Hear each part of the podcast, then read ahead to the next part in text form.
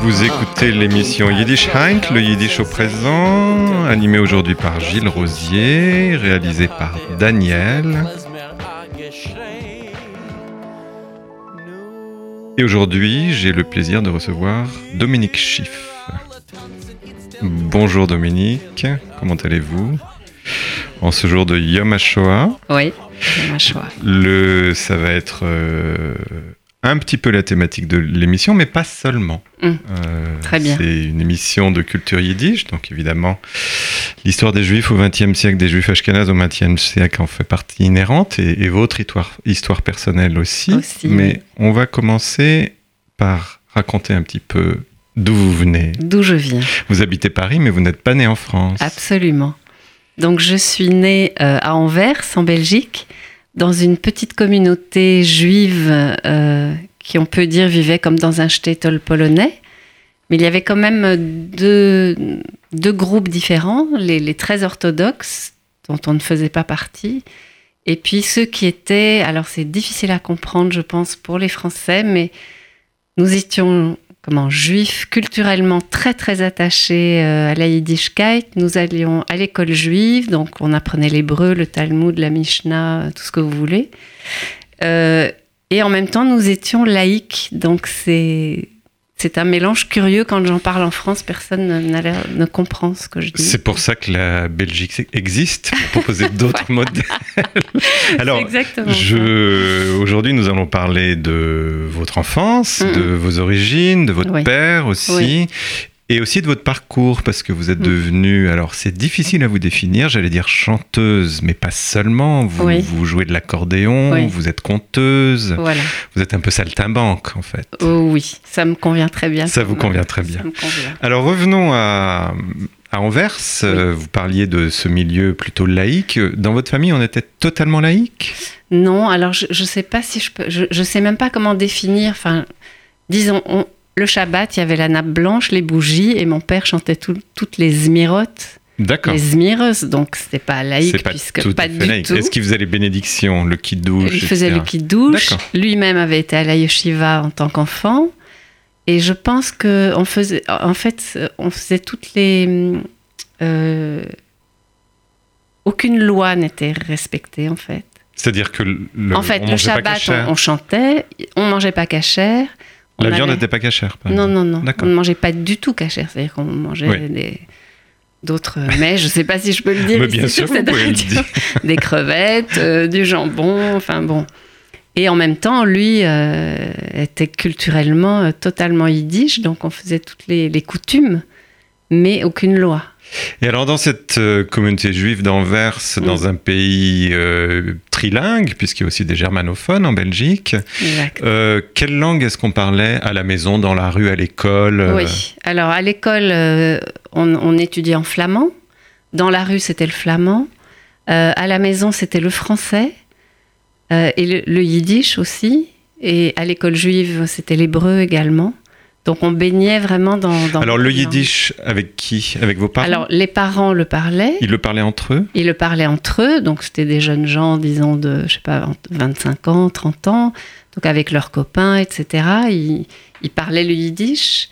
Et, euh, enfin, ils passaient du yiddish au français, au flamand, à l'anglais. Enfin, c'était tout le temps, constamment un mélange de langues, mais ils parlaient yiddish. Donc, vous, vous avez baigné dans Mm, ce bain linguistique Oui, c'est ça. et vous compreniez toutes les langues parfaitement Ou... Euh, oui, on peut, enfin, parfait. Oui, enfin, le flamand à l'école, donc parfaitement. Le français comme langue maternelle, oui. Le yiddish, on comprenait tout, mais on ne le parlait pas. Parce que pour nous, c'était la langue des vieux, et même si c'était une langue qui nous faisait beaucoup rire et dont on aimait les sonorités, je pense, on ne le parlait pas. On parlait le français entre copains et on parlait flamand avec. euh, Mais alors, est-ce que vous avez la sensation de comprendre euh, ces quatre langues? Oui, oui. ou de comprendre une langue constituée de ces quatre langues? Ah, ça, on m'a jamais posé cette question. Une langue. Ah. Non, je, je ne les ai pas reliées, ces quatre Elles sont langues. différenciées Elles sont vraiment différenciées. Vraiment différenciées. Le flamand, je ne l'ai jamais euh, vraiment ressenti, bien que j'ai appris l'histoire, la géographie, les mathématiques, tout ça en flamand. mais c'était pas une langue très proche. Et pourtant, ma mère a été élevée dans cette langue. Alors, parlons de vos parents. Vos parents sont Mm. nés en Belgique? Euh, ma mère, oui. Mon père est né encore en Pologne, près de Cracovie, donc en Galicie. en Galicie. voilà. À Galiciane. Le- à et- on va peut-être euh, raconter un petit peu ce qui lui est arrivé et ce Mm. qu'il a raconté, puisqu'il a publié un livre, votre Ouais. père. Donc votre père s'appelait Tobias Schiff. C'est ça. Il a publié un livre qui s'appelle Retour sur un lieu que je n'ai jamais quitté. Alors, Oui. Ce lieu, c'est c'est Auschwitz. Auschwitz. Donc vos pères a été déporté pendant plus de trois ans ou un tout petit Euh, peu moins oui. de trois ans? C'est ça. 33 hein, mois. dit 33 Il- mois. ouais. Exact. Et il raconte euh, ce- cette déportation et sa survie et son retour euh, dans, dans ce livre que j'ai cité de manière extrêmement euh, directe. Oui. C'est très factuel Oui. et très fort. Mm. Je vous disais tout à l'heure que on- je pense qu'on va, on va en parler beaucoup sur, sur, sur euh, la fin est, est- consacrée à la relation avec les enfants Oui. et à l'héritage des enfants, donc vous et votre fratrie. Oui. Et il y a vraiment des pages absolument merveille- merveilleuses, Mhm. enfin très extrêmement fortes, très émouvantes. Mais euh, j'avais envie de vous demander, vous justement, puisqu'il évoque ses enfants, votre père raconte que il racontait, il Mhm. vous a raconté. Oui. Alors vous, en tant que récipiendaire de, de- de cette expérience terrible de votre père, comment est-ce que Oui. vous avez ressenti ça?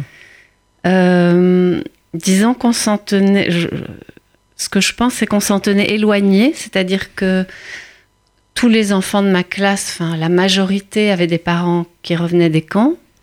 Quelques-uns avaient été cachés, mais toutes les familles étaient euh, quasiment sans grands-parents. Il y avait très peu de grands-parents. Il y avait beaucoup de familles nucléaires, c'est-à-dire le père, la mère, les enfants, et puis c'est tout. Euh, j'avais cette chance que ma mère aussi, donc, elle a, elle avait six frères, enfin, ils étaient six frères et sœurs, ils ont tous survécu, ce qui fait que j'étais une des seules grandes familles, mais c'est une amie qui me l'a dit récemment, moi je ne m'en rendais pas compte. Donc une famille avec une vingtaine de cousins, des oncles et des tantes, mais c'était très rare.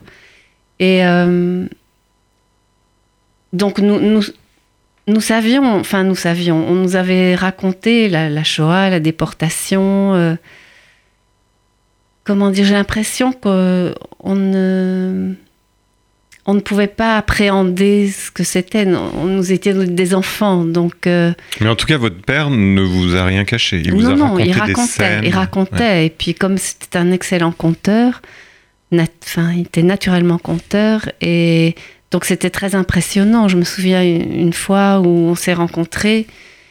euh, parce qu'il vivait plus à la maison, donc on se donnait des rendez-vous. C'était sur un banc euh, dans une rue, et, il me raconte tout un épisode qui, est dans le livre avec des yeux et, il, il y était quoi, il le vivait. Et moi j'avais 14-15 ans, mais qu'est-ce que je pouvais faire de ça? Enfin, c'était. J'entendais une histoire, mais je, je ne pouvais pas l'appréhender comme je la comprends aujourd'hui, disons. Parce que lui, il Donc, euh, dit dans son livre, euh, j'ai fait le choix de raconter, enfin j'ai raconté. Oui. Il y a d'autres familles où, où les gens n'ont pas raconté euh, et les enfants sont traumatisés par le fait qu'on leur ait pas raconté. Et moi, mes enfants sont traumatisés par le fait que j'ai raconté. Donc de toute façon, le traumatisme est là, quoi Je quoi qu'on crois. fasse. Est-ce que vous avez la sensation d'avoir été traumatisé? Euh, alors c'est très différent. Nous sommes quatre euh, f- frères et sœurs. Euh, Il y a un seul fils, donc lui a été très très fortement traumatisé. C'est le seul fils. C'est le deuxième. Moi je suis la quatrième, donc j'ai la chance d'avoir trois avant moi qui ont encaissé peut-être plus que moi. Mm. Peut-être une question de caractère aussi, je ne sais pas. Euh, et ils ont été très traumatisés. Je peux dire que. Et moi aussi, certainement, mais euh, disons que la force de vie est enfin, toujours plus fort que, que le traumatisme. Mais. euh, enfin, on parlera après du, du spectacle que j'ai fait, Oui. de, de- de ce que je raconte, mais disons qu'à un certain moment, mais c'était déjà relativement tard, puisque c'était seulement à 33 ans, que, que toute cette histoire m'a rattrapée et, et s'est imposée à moi et m'a imposé de témoigner, enfin de, De dire quelque de chose. dire. ouais. Voilà. Alors, votre père, dans ce, dans ce, ce livre, euh, Mm. il y a énormément de passages très forts. Il y en a un où il dit Les nazis ont donc abîmé nos enfants. Et quand j'ai lu cette phrase, j'ai trouvé ça mm-hmm. extrêmement fort. Et puis il a aussi des très belles pages sur euh, le manque, l'absence de grands-parents, en disant finalement, euh, on se bagarre avec ses parents et on va se faire consoler par ses grands-parents dans une famille où il y a des grands-parents. Et c'est très juste en fait. Alors moi, je, disons, je, suis aujourd'hui grand-mère, donc je je, peux réaliser ça, mais sinon avant, comme je n'ai pas eu de grands-parents, euh, c'était une absence totale. C'était un vide. C'était même même s'il y avait une photo, euh, ça restait abstrait. Même s'il y avait un visage et un nom, je n'arrivais pas du tout à faire le lien. Le lien ne se faisait pas. Et ce n'est que moi, en vieillissant, devenant moi-même mère, moi-même grand-mère, enfin, avec l'âge peut-être et l'expérience de la vie qu'on commence à saisir, mais c'est très long, je trouve. Mais est-ce que vos parents disaient votre grand-père, votre grand-mère, ou est-ce qu'ils disaient mon père, ma mère? Ah, Ils ont toujours dit mon père, ma mère. Ouais. oui. très bien. Ça m'évoque quelque chose, pour tout vous avouer. de ma propre biographie. Ah bon. Euh, oui. Là, alors, euh, vous grandissez dans cette, euh, dans cette communauté d'Anvers, partie laïque, comme dans un shtetl. Hein, il y avait des laïcs et des religieux dans un, dans oui, un et vous avez donc une éducation juive assez poussée. Oui.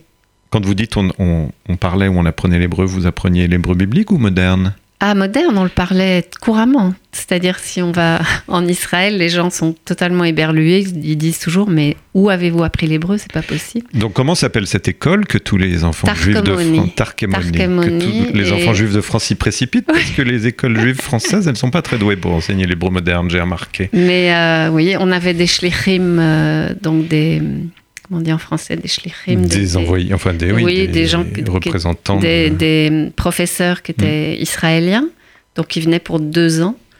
Donc euh, c'est avec eux qu'on apprenait l'hébreu, puis on apprenait tout, quoi, la littérature, la, la grammaire, l'histoire, euh, comme je vous disais, le Talmud, la Torah, la Mishnah. On avait des professeurs pour, pour toutes ces matières. Et est-ce que la logique de cette école, Tarkemoni, était un jour que vous alliez vous installer en Israël?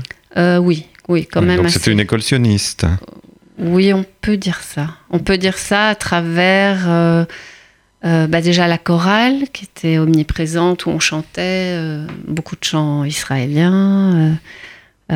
après, il y avait plutôt des, des mouvements de jeunesse. Il y avait la Noara donc la jeunesse sioniste. La jeunesse sioniste. Voilà, il y avait le Bnei Akiva, la Shomer le Beta, enfin il y avait tout. Et vous, faisiez partie d'un mouvement de jeunesse? Moi, je suis passée par partout. Je suivais les copains à droite à gauche. Et non, bizarrement, euh, vers 12-13 ans, j'ai arrêté. J'ai créé un groupe chez moi qui a duré un an et demi avec une dizaine de copains que j'avais. Un mouvement de jeunesse à vous toutes seules Mais euh, voilà, on a tenu un an. On se réunissait tous les samedis. On faisait des activités. mais... Et donc, vous, vous n'avez pas été tenté de vous installer en Israël? Alors, je suis quand même partie parce que curieusement, on était, enfin curieusement peut-être pas du tout, on, était beaucoup à vouloir partir. Et je me souviens très bien avoir parlé à une voisine belge, flamande, qui avait mon âge, et je disais, euh, qu'est-ce que tu vas faire quand tu auras 18 ans où, où, tu vas aller? Puis elle m'a regardé de grands yeux, elle dit, ben, je, reste là. Quoi. et moi, ça je, ne comprenais pas, j'avais une furieuse envie de déguerpir de ce milieu quand même fermé, on peut le dire, hein, quand même très fermé. C'est-à-dire que je connaissais une seule non-juive, c'était ma voisine. Ah oui. Donc c'est. Ah, vous fréquentiez que des juifs Bah oui, puisqu'on allait à l'école avec eux, on allait à Knocklezout euh, en vacances, on était avec eux, on allait euh, en colonie, enfin, ou avec la Norazioni, euh, c'était avec eux, enfin, voilà. Donc, nous ne connaissions que des juifs et je, n'en pouvais plus, je crois. J'avais vraiment hâte de. Et c'est ce qui fait que vous êtes venu à Paris? Alors, je suis d'abord allée en Israël parce que c'était, disons que c'était l'endroit euh, où nous pouvions partir. Les parents, euh, enfin, les yeux fermés, ils nous laissaient partir en Israël. Donc, c'était une façon pour nous de partir déjà dans un premier temps. Et bon, j'avais beaucoup, beaucoup de copains de classe qui ont étudié là-bas. Euh, moi, j'ai bossé dans des cafés. J'ai, vous n'êtes pas parti faire des études? Non, pas tout de suite. J'étais assez hippie à l'époque et j'apprenais la poterie, la tapisserie, des choses comme ça. Le macramé. À Jérusalem, le macramé. Et, euh, et puis après, la vie a fait que je suis partie à New York. Je voulais devenir styliste. Et puis après, euh, bref, j'ai atterri à Paris, en effet après un détour par Jérusalem et Chicago. Styliste, pourtant, votre famille était plutôt dans le diamant, pas dans, pas dans le prêt-à-porter, la confection. Oui, oui. Et styliste que vous êtes devenu. Et je suis devenue styliste. C'est mon métier euh, principal. principal. Et votre autre métier principal, c'est chanteuse et saltimbanque. Voilà. Donc, euh, si vous voulez bien, nous allons écouter une chanson que vous interprétez et vous nous en parlerez après. On l'écoute d'abord. Parfait. Herschel buvait tellement que les gens du village sont allés trouver le rabbin. Ils ont dit Reb, Herschel boit tellement, fais quelque chose. Alors, le rabbin est allé trouver Herschel et lui a dit Herschel, c'est vrai que tu bois comme ça? Oui, a dit Herschel. Mais Herschel, pourquoi est-ce que tu bois comme ça? Oh, Reb, c'est pour noyer mes soucis. Mais avec tout ce que tu as bu, tes soucis sont pas déjà tous noyés Oh, Reb, Reb, ils ont appris à nager.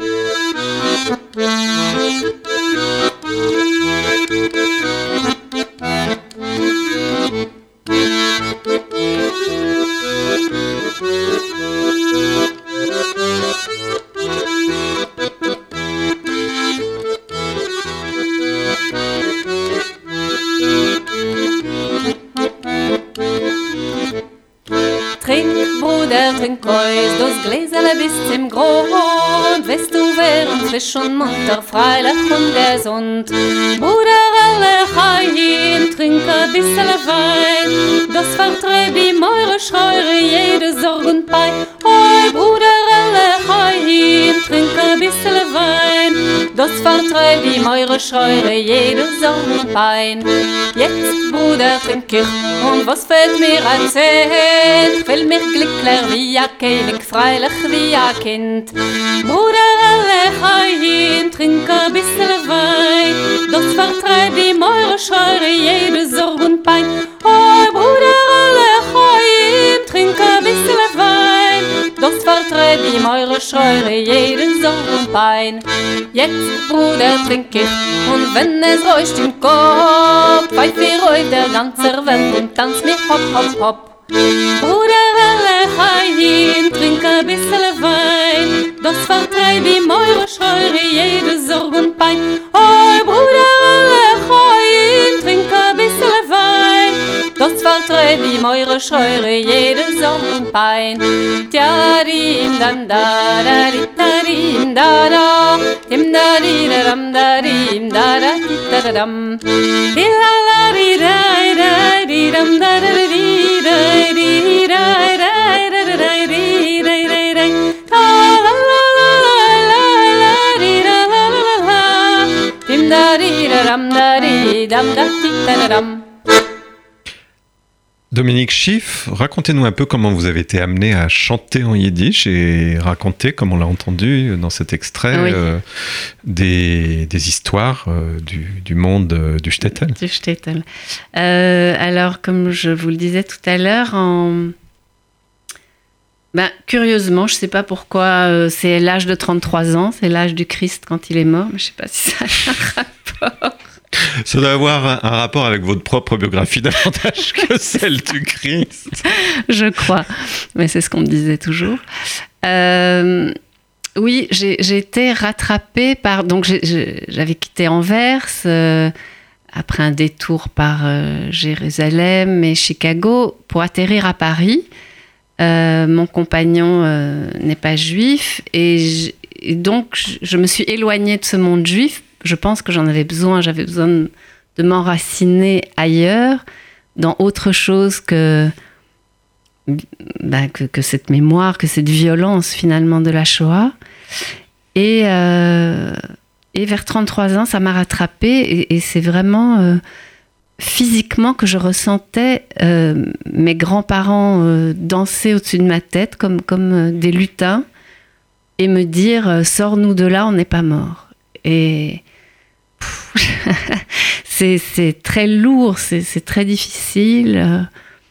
J'ai fait une psychanalyse qui m'a aidé à, sortir. Donc, j'ai relu un passage du livre de mon père dont, vous parlez, où il dit qu'il avait, fermé euh, ses émotions et ses sentiments sans même s'en rendre compte. Et je pense que j'avais fait la même chose, et je crois que ma mère aussi, c'est-à-dire que. C'était tellement lourd et difficile, et c'est-à-dire que s'ils se laissaient aller à leurs émotions, je pense qu'ils s'écroulaient. Donc il, fermait, il fermait ça. Donc il y avait un gros couvercle que j'ai réussi à entr'ouvrir et, et, et, je me suis dit bon, si, qu'est-ce que je peux faire moi? Je peux pas faire grand chose. Ce que je sais faire, c'est raconter, puisqu'on m'a raconté. On a, on a, déposé beaucoup d'histoires en moi, donc à moi de, je peux partager ça. Et, euh, et le chant s'est imposé comme une évidence parce que euh, parce que je trouve que dans le chant, dans la voix, dans la mélodie, c'est vraiment un lien, un lien direct avec quelque chose de très archaïque, de très ancien, euh, comme une vibration qui, qui, vous relie. Et, et, on a toujours chanté. Donc mon père avait une très belle voix, il chantait les Zmiros de Shabbat, il, il chantait à l'école juive, on chantait, il y avait une chorale euh, avec un chef de chœur qui était un juif roumain euh, extraordinaire et qui, qui nous faisait chanter beaucoup, beaucoup de chansons. Il vous a chanté des chansons en hébreu ou en, en différentes hébreu, langues? Oui, oui, en hébreu, en flamand et en français. Mais pas en yiddish Pas en yiddish. Et vous, quand vous vous mettez à chanter, c'est en yiddish, Oui. Parce que, bon, c'est la langue... C'est curieux parce que c'est une langue, il me semble, très intime et, et j'ai remarqué, j'avais des amis quand j'ai commencé à faire des spectacles et chanteurs yiddish, des amis, je savais, qui parlaient yiddish avec leurs parents, par exemple, qui sont jamais venus me voir euh, sur scène, comme si c'était quelque chose euh, qui, qui n'appartient qu'à soi. Ça brusquait leur intimité. Oui, quelque chose comme ça. Et euh, qu'est-ce que on disait Pourquoi en yiddish? Bah Parce que c'était la langue dans laquelle s'exprimaient mes grands-parents. Et, et que c'est eux qui vous avaient appelé. Et c'est eux qui m'ont appelé. Faites-nous sortir de là. Voilà. Et je pense que c'est cette langue aussi, certainement, qui, euh, qui transmet le plus d'émotions. Enfin, en tout cas, quand moi je la chante, c'est là que l'émotion est là, quoi, dans, dans cette langue, dans ces mots, dans, dans ces, ces mélodies aussi. Et alors, est-ce qu'il vous a fallu apprendre quelque chose ou c'est venu tout seul Vous aviez suffisamment entendu euh, pour... le chanter correctement Oui, c'est-à-dire de manière formelle. Là, je parle plus d'émotion, je parle plutôt oui, de... manière formelle, non, euh, non, je, le lisais euh, couramment puisque je lis l'hébreu couramment. donc, si, si, quelquefois je téléphonais à ma mère ou à mon père et je dis ce mot, c'est quoi ce mot Comment ça se prononce? Comment ça se prononce, oui. Il y avait quand même des mots que je connaissais pas, comme Moorschreuer. Oui, vous me disiez pendant l'extrait que vous le prononcez dans la chanson Moire. Moire, parce que mort, je ne connaissais pas ce mot, donc j'ai dit Moire. Ouais. Voilà. Moire veut dire peur, et Moorschreuer veut dire mélancolie. Voilà.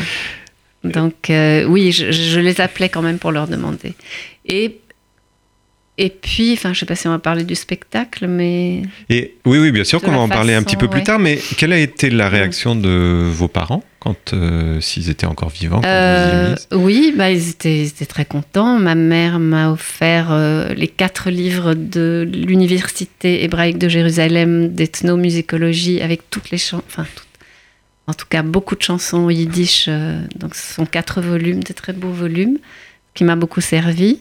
Pour vous créer un répertoire. Pour me créer le répertoire. Bon, on, a entendu, quand j'étais petite, j'entendais des chansons yiddish. Il y avait des disques quand même à la maison. Nos amis aussi, on connaissait les chansons. Mes parents m'avaient certainement chanté Eufen Pripetschik, des berceuses et d'autres chansons, donc j'en connaissais. Euh, et, le, choix, le choix des chansons s'est fait, euh, soit je les connaissais, donc euh, voilà, je les, chantais parce que je les aimais bien. Euh, il y en a d'autres que je découvrais sur des disques que je m'appropriais.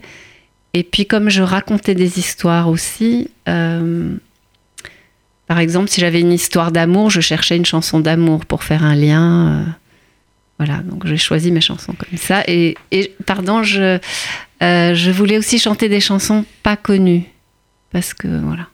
Pour apporter quelque chose de différent. Vous me parliez de Eufen Prepechik avant l'émission, c'est pas celle que vous chantiez en priorité. Donc, Non, mais je la chantais quand même, et c'est celle quand même qui moi-même me, me, remuait le plus les tripes, et, et du coup euh, remuait les tripes de mon public aussi. Parce que voilà, oui, c'est une chanson qui remue les tripes et comme elle est très connue, euh, les gens, ça leur évoque quelque chose. Alors, avant de parler de mm. votre spectacle, euh, parce que c'est encore une autre tranche de votre vie et de la vie de votre descendance, si j'ai bien compris, le, on va écouter une deuxième chanson interprétée par vous, mais plutôt de la période d'avant. Est-ce qu'elle sera dans ce spectacle? Dans le nouveau spectacle? Oui. Euh, celle-ci, oui, elle sera aussi dans ce spectacle. Mais un peu remixée alors. Remixée. on va en parler après. Nous vous écoutons.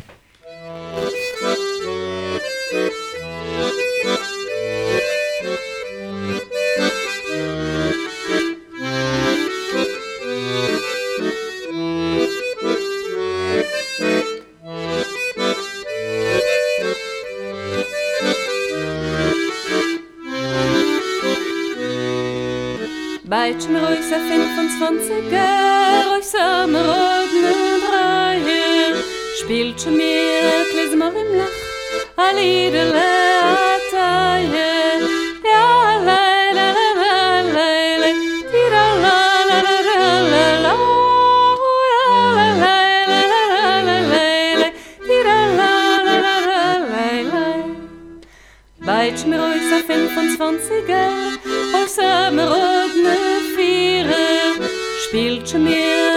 אומרים לך, דו זל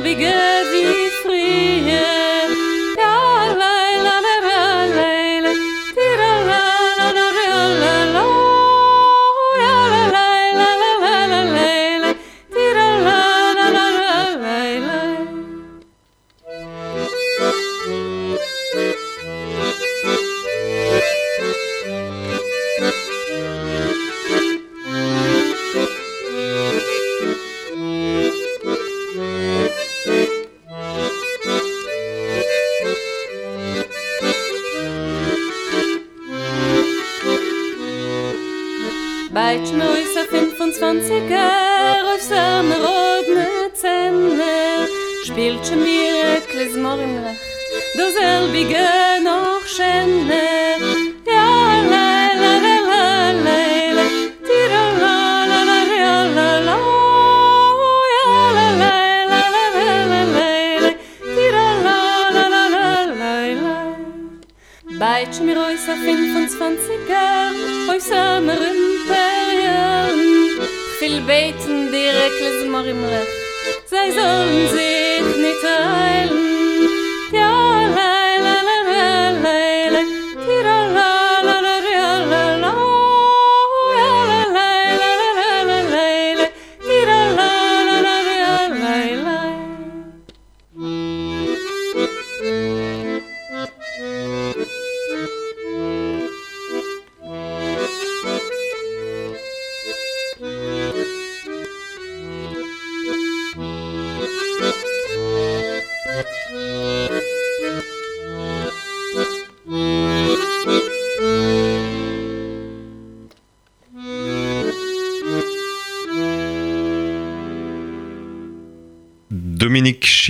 Dites-nous quelques mots sur cette chanson et sur ce qu'elle vous évoque, euh, cette chanson qui est interprétée par vous et, accompagnée aussi. Et accompagnée par à moi. l'accordéon, c'est vous aussi. C'est moi aussi. Oui. Euh, alors cette chanson, je l'ai choisie car elle évoque, enfin elle raconte, euh, c'est un homme qui marche et qui entend une mélodie. Donc euh, il marche dans une ville, dans une rue et il, il se rapproche à l'oreille de l'endroit d'où part cette mélodie. Il y a un petit orchestre de rue qui joue et il, euh, il veut entendre cette mélodie encore car ça fait 20 ou 30 ans qu'il ne l'a pas entendue. Et donc il sort un billet de sa poche, il demande au musicien de lui changer son billet contre des pièces de 3 et de rejouer cet air pour lui. Mais l'air se termine et lui voudrait encore l'entendre et encore retrouver son enfance. Donc il sort un autre billet, il dit changez-moi ce billet contre des pièces de 4 et rejouez cet air encore mieux que que la dernière fois. Et finalement, changez-moi ce billet contre une pièce de, des pièces de 10 et rejouez cet air et surtout, surtout, prenez tout votre temps. Donc il a envie d'entendre encore et encore. Euh. Donc ça, c'est la chanson en elle-même Oui. Est-ce que ça vous évoque Pardon. Et euh, ça m'évoque, donc, comme j'ai beaucoup questionné mon père, aussi pour le spectacle, je, lui posais des questions précises. Mais là, il m'a raconté, euh, donc en 1942, donc, comme les choses se gâtaient sérieusement pour les Juifs à Anvers et ailleurs, mais à Anvers, c'est donc sa famille avec tout un groupe de personnes on fait appel à un passeur pour euh, essayer de rejoindre la zone libre en France. Et le départ était fixé au lendemain euh, midi. Le rendez-vous était devant la gare centrale sur des bancs euh, circulaires qui sont encore là aujourd'hui. Et la veille du départ, il est allé voir un de ses meilleurs copains de la yeshiva qui s'appelait David. Et il lui a dit, écoute David, ça y est, c'est la guerre, on va partir. On ne sait pas combien de temps cette guerre va durer, on ne sait pas ce qu'elle nous réserve, on ne sait pas où on va, où on va atterrir, et puis euh, on ne sait pas si on va se revoir un jour, mais si on se revoit un jour, faisons la chose suivante. Si on se revoit, on va chanter cette mélodie, et il a chanté une mélodie qu'il venait d'apprendre à la yeshiva, qu'il m'a chantée d'ailleurs, que j'ai sur une cassette à la maison. Euh, et comme ça, dit mon père, euh, moi je serai sûr que toi c'est toi, et toi tu sauras que moi c'est moi, c'est Toshek, Tobias, et que toi c'est David. Et ils sont tombés dans les bras l'un de l'autre, et ils se sont quittés comme ça. Et des années plus tard, donc mon père me raconte qu'il se promène avec ma mère euh, sur la digue en Belgique, donc qui est une digue, c'est une grande ligne droite qui va d'Ostende en Hollande. C'est un dimanche, il y a beaucoup de monde, il fait très beau. Et Parmi la foule, mon père, tout d'un coup, il croit apercevoir euh, son ami d'alors, son ami David. Et sans y penser, la mélodie euh, se retrouve sur ses lèvres et il commence à la chanter. Et au fur et à mesure que les deux hommes se rapprochent, il entend comme en écho la même mélodie. Et quand ils, quand se retrouvent l'un devant l'autre, mon père dit David et lui dit Toshek, c'est toi. Et ils sont tombés dans les bras l'un de l'autre et, voilà, voilà l'histoire qu'il m'a racontée. Donc finalement, les, contes que vous racontez dans vos spectacles, vous n'avez pas besoin de les inventer. Votre famille vous, vous les fournit. Oui, exactement. C'est faux. Merveilleuse histoire. Mm. Vous, il se passe quelque chose de nouveau dans votre vie? Vous avez eu des enfants? Oui. Puis maintenant, vous produisez avec un de vos fils. Oui. Avec votre fils. Avec mon fils, oui. Racontez-nous. Alors euh, oui, donc c'est assez formidable pour moi et inattendu. Euh, donc euh, mon fils qui s'appelle Adrien, il est musicien, donc il est guitariste, plutôt guitare électrique, rock, chanson française. maintenant il fait de la trompette aussi, il suit un atelier de klezmer. voilà. Et euh, il, jouait avec un, groupe, donc avec un batteur, un bassiste. Et euh, à l'occasion d'un anniversaire, euh, son groupe est venu jouer et moi j'ai chanté une chanson avec eux en yiddish et ils ont adoré ça. Tout le monde a adoré, les, musiciens et les copains. Et donc on a décidé de monter un nouveau groupe. Qui s'appelle comment? Qui s'appelle pour l'instant, hein, on n'est pas sûr du nom, pour l'instant c'est Herschel Orchestra comme je raconte pas mal d'histoires de Herschel. Et, euh, Donc Herschel, c'est Herschel Ostropoler, oui, les, les histoires traditionnelles. Voilà, exactement, celles que j'ai racontées tout à l'heure. Et, euh, et, Adrien donc s'est mis aussi à chanter en yiddish. Et euh, donc c'est du yiddish vraiment revu, corrigé, comme vous disiez, pas la mémoire d'une mélodie, mais la métamorphose, d'une mélodie. Le, conte, l'histoire de Peretz où on voit une mélodie se métamorphoser au fil des temps et au fil des continents. C'est ça. Et donc moi, ce spectacle que, j'ai joué il y a 15, depuis 15 ans, euh, était plus, on va dire, un peu mélancolique, euh, même s'il y avait des, traits d'humour et des chansons à danser et à boire, mais il y ben, avait... On a entendu euh, deux chansons que vous avez interprétées, effectivement, on comprend bien. Tandis que là, euh, ben, il y a une énergie euh, tout à fait nouvelle. Euh, c'est électrifié. Il y a plus un côté très festif de fanfare et voilà, on s'amuse beaucoup et, et, Et c'est formidable, je sais pas comment. Et donc votre fils joue de la musique Oui, oui. Dans, dans, dans cet orchestre Oui, oui, bien Et quand sûr. est-ce qu'il va se mettre à chanter yiddish Non, il- ça y est, il, il Ah. chante aussi. Ah, il chante aussi. Il chante aussi. Donc c'est pas seulement la métamorphose d'une mélodie, c'est la transmission d'une la, langue dans c'est la votre transmission d'une langue. Oui, c'est ça. Puisque pour vous, c'était Voilà. Mm. déjà pas gagné, puisque vous avez été dans une école où l'enseignement se faisait beaucoup en hébreu. En Oui. tout cas, l'enseignement, euh, vous disiez, je parlais couramment et je disais la littérature, Oui, mais la littérature yiddish et la langue yiddish, on vous l'a pas transmise de manière scolaire. Non. Et puis votre fils, dont, la- dont le père n'est pas juif, euh, bah, lui aussi, euh, le virus commence à... Mm, mm. Oui. Et c'est drôle, il, il ne s'en souvient pas, mais moi je me souviens très bien que vers 14 ans ou 15 ans, un jour il m'a dit, euh, il m'a dit, un jour je chanterai tes chansons yiddish sur scène. Ah, il s'en vi- s'en souvient pas, mais voilà, ça y est, c'est arrivé.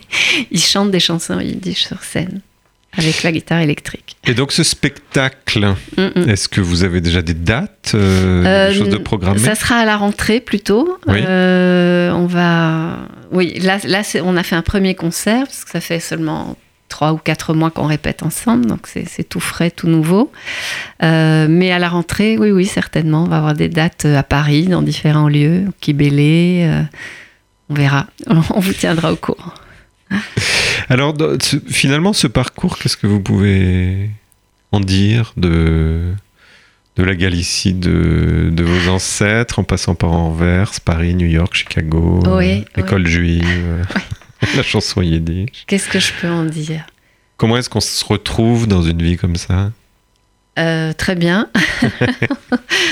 Euh, on se retrouve. Oui, c'est que finalement, ben, l'identité, les racines profondes et, et elles, elles sont là. C'est ce qui vous constitue. Et puis, euh, on peut l'enrichir de, de, de tas de manières. Enfin, c'est totalement ouvert et je pense que je pense aussi que c'est très universel.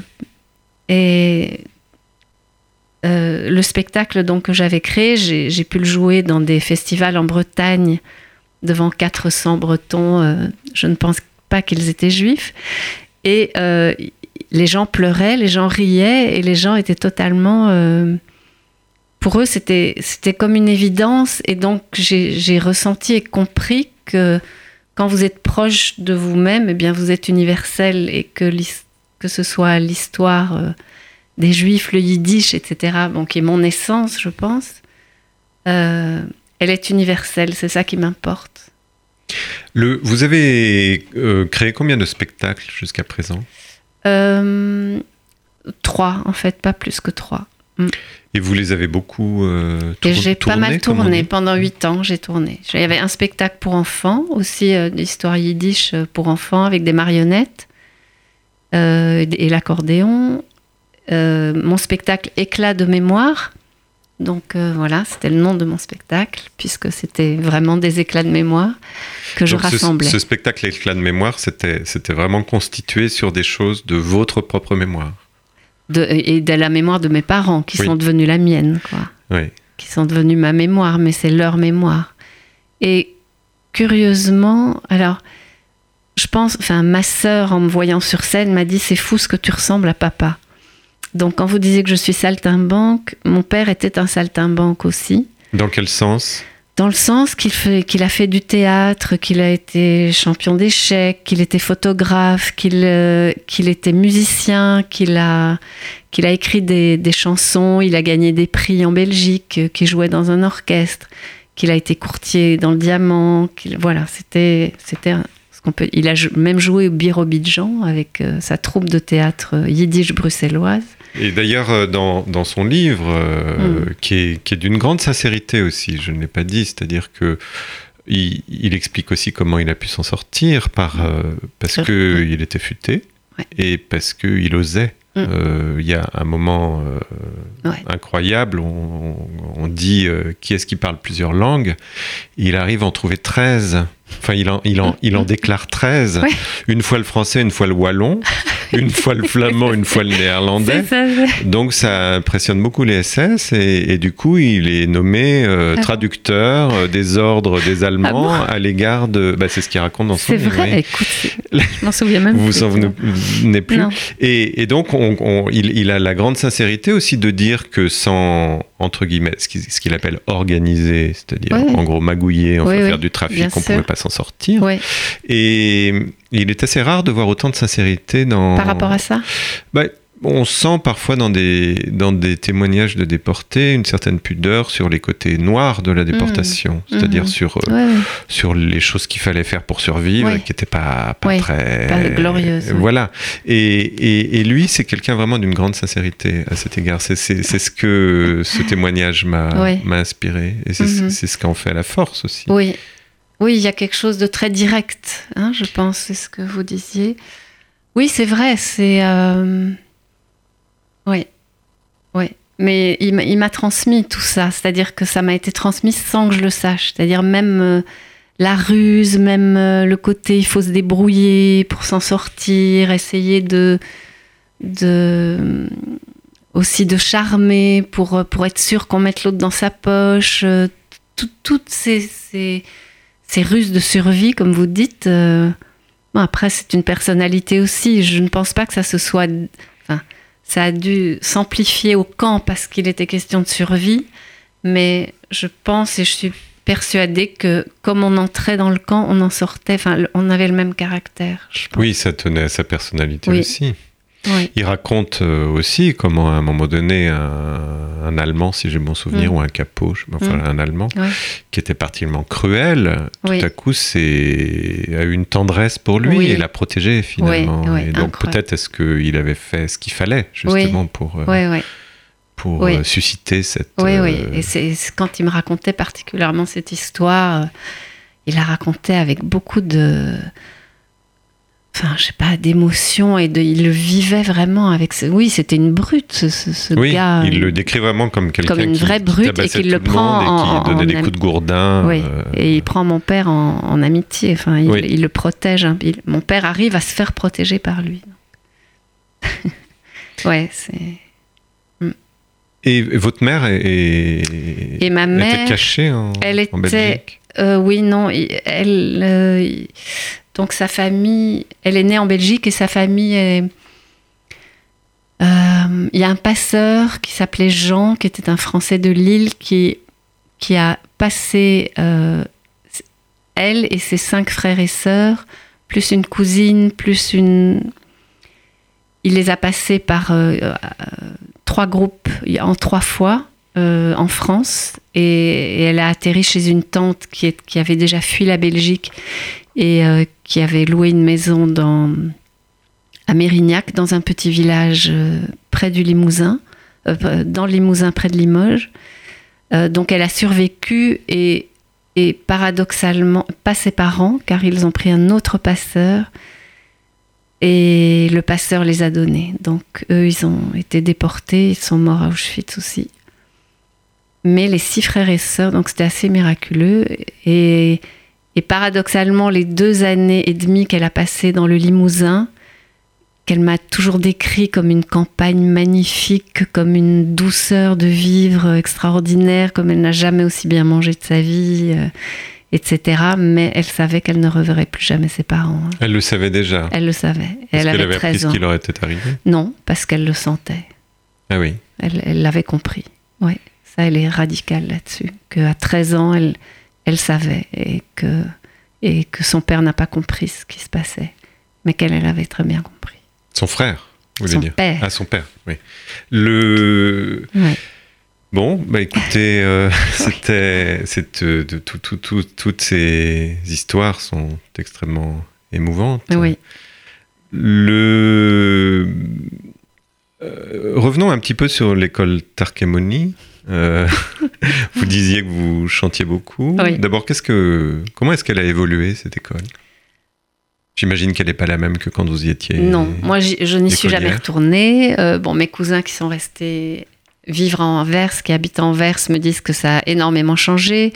Il y, a des, euh, il y a beaucoup de Russes qui sont arrivés, de Juifs russes et Géorgiens qui sont arrivés en Anvers ils sont passés par Israël et puis ils sont venus en Anvers. Et donc, il y a énormément d'enfants russes et géorgiens. Et bon, moi, je ne les connais pas, mais c'est pas du tout la même mentalité que, que, que moi j'ai connu, enfin que les, les, juifs polonais d'origine polonaise.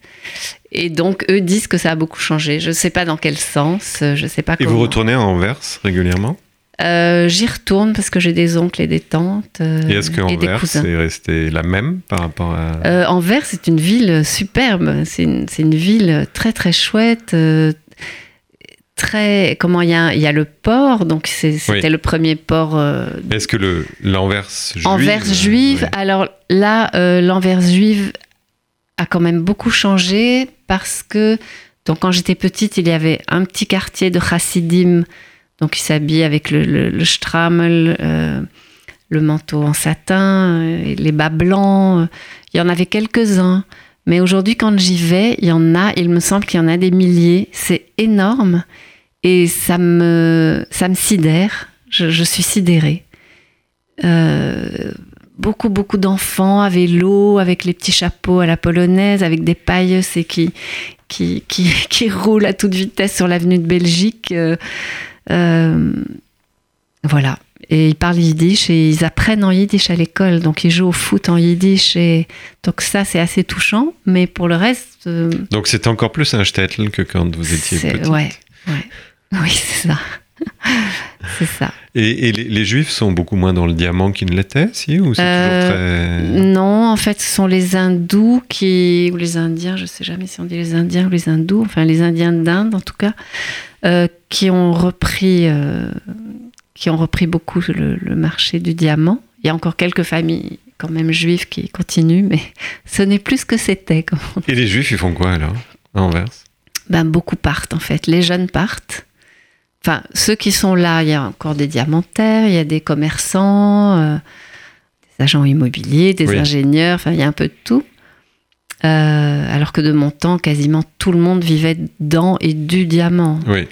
Enfin, même tous ceux qui, vi qui, vivaient autour, euh, et puis même toute la ville d'Anvers, puisque les gens dépensaient leur argent dans les boutiques, dans les restaurants, dans les...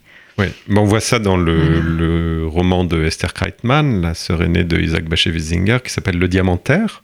Oui, je vais le traduire en français, ah, euh, qui se passe dans les années, au moment de la Première Guerre mondiale, et on voit vraiment que le, le, la communauté juive d'Anvers tourne autour du diamant. Du diamant, enfin, c'est ça. Et c'est même pour ça que beaucoup de, de juifs polonais qui arrivaient à Anvers, en fait, pour partir plus loin, à l'époque de l'émigration dans les années 20-30, euh, ils voulaient partir en Amérique ou en Amérique du Sud, au Brésil, en Argentine. Ils s'arrêtaient à Anvers et comme il y avait du travail et comme on il pouvait gagner là, sa il vie, prenait pas le bateau dans là, le voilà. port. Il descendait pas au port pour prendre le bateau. Voilà. Dominique Schiff, merci beaucoup pour cet entretien ben... très touchant et pour ma part que j'ai trouvé passionnant pour merci. tout vous dire. merci euh, tous nos voeux pour euh, ce, cette nouvelle formation, Herschel Orchestra, avec beaucoup. votre fils et les, les amis de votre fils, oui. enfin en tout cas ses collègues musiciens. Oui. Vous viendrez nous raconter quand vous aurez des dates pour votre concert, où ça se passe et tout comment. Et en plaisir. tout cas, on suivra avec grand plaisir votre parcours. Et je rappelle le nom du livre de votre père, donc votre père Tobias Schiff, Retour sur un lieu que je n'ai jamais quitté. Mais c'est un livre qu'on trouve pas beaucoup en librairie, qui a été publié il y a un certain temps. Parce hein. que oui, ça fait très longtemps qu'il a été publié, donc. Euh, donc à lire en bibliothèque. voilà. Merci, vous étiez à l'écoute de l'émission Yiddish Heint, le Yiddish au présent, produit par la Maison de la Culture Yiddish Bibliothèque Medem, animé aujourd'hui par Gilles Rosier, avec Daniel comme réalisateur. Bonne soirée.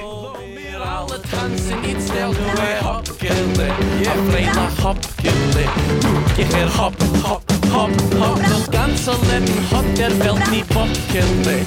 Das ganze Leben ist doch nicht mehr wie ein Tanz.